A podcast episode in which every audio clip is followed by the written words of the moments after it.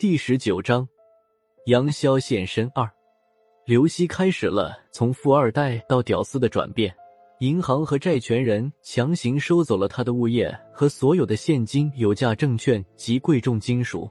后来，管家和佣人们相继离开，刘希起诉失败后流落到了街头，惊怒交加，场大兵又差点要了他的命。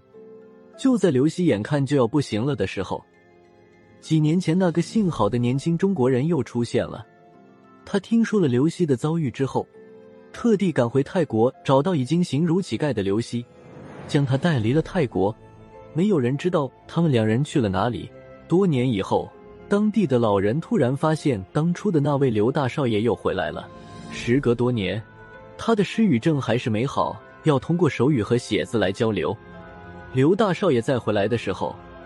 已经弃用了刘希这个名字，以无名氏自居。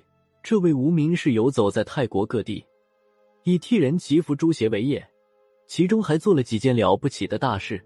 他的名字越来越响，甚至被泰王召去做了一任的宗教顾问。外人以他的造型，给这位昔日的刘大少爷起了个外号“鸭”。黄然好不容易将“鸭”的出处说完，累得呼呼带喘，满头大汗。竟然一翻白眼昏了过去，我和孙胖子一顿掐人中抽嘴巴，好容易才让黄然悠悠转醒。那边萧和尚和郝正义四人已经注意到了这边，孙胖子向他们摆了摆手，说道：“没事，老黄刚才有口气没喘匀，放心，他再撑个把小时没问题。”孙胖子的话让早就不耐烦的金瞎子找到了话头，他仰着头。侧脸向郝正义的方向尖声说道：“这都多长时间了？马孝林他俩怎么还不出来？”萧和尚听了他的话，抬头望了金瞎子一眼，说道：“老金，这你就等不及了？要不你摆一卦算算？”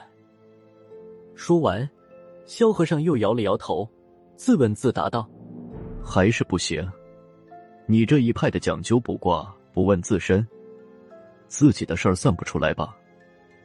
金瞎子哼了一声，没有理他。其实，在座的几个人都等得有些心火直冒了，只是金瞎子第一个说出来而已。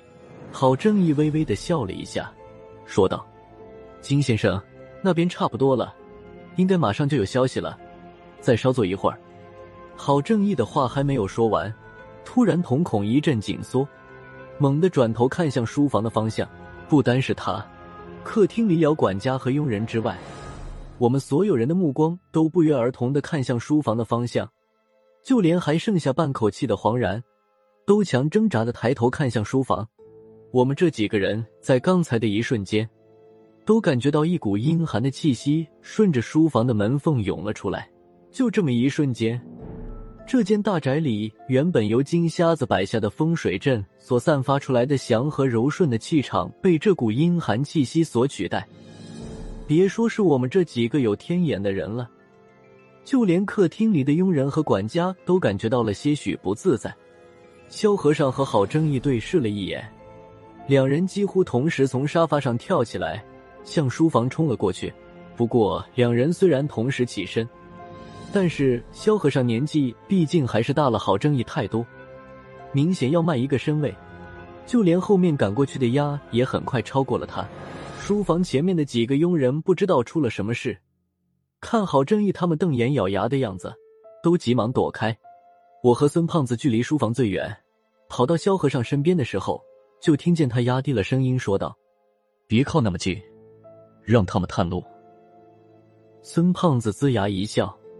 我就知道，他的话说到一半的时候，就听见后面扑通一声，金瞎子到底是盲人加上心急，过来的时候被脚下的台阶绊倒，这时也来不及管他了。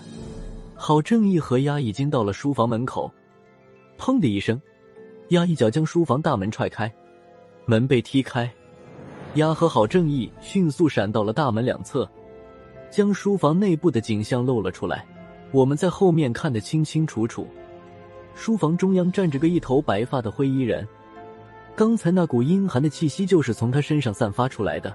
他两只手各拿着一只电击器，好像对他手中的这两个电击器很感兴趣，时不时的按下开关。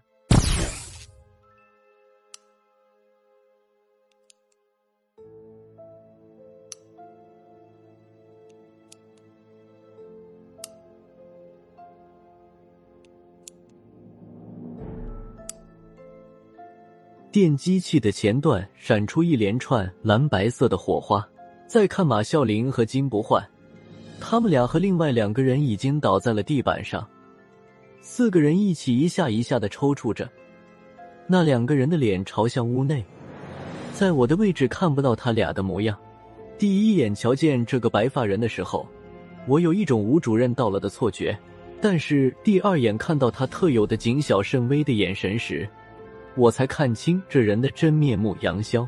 萧和尚也是一脸惊讶的表情，看来杨潇到来，萧和尚事先也不知道。这时，躲在门两侧的郝正义和丫发觉书房里的人没有什么反应，便小心翼翼的从藏身处走了出来。看见白发人，郝正义怔了一下，随后眨巴眨巴眼睛说道：“杨潇先生。”杨潇倒是不意外，郝正义能认出他来，他点了点头，说道。难得你没有把我认成杨军。听说宗教事务委员会换了会长，没想到这么快就被新会长认出来了。郝正义微微一笑，看着地板上躺着的四个人，说道：“杨先生，这是出自你的手笔吧？”杨潇也跟着郝正义看了这四人一眼，说道：“谈不上手笔，就是做做好事，帮你们抓两个小偷。”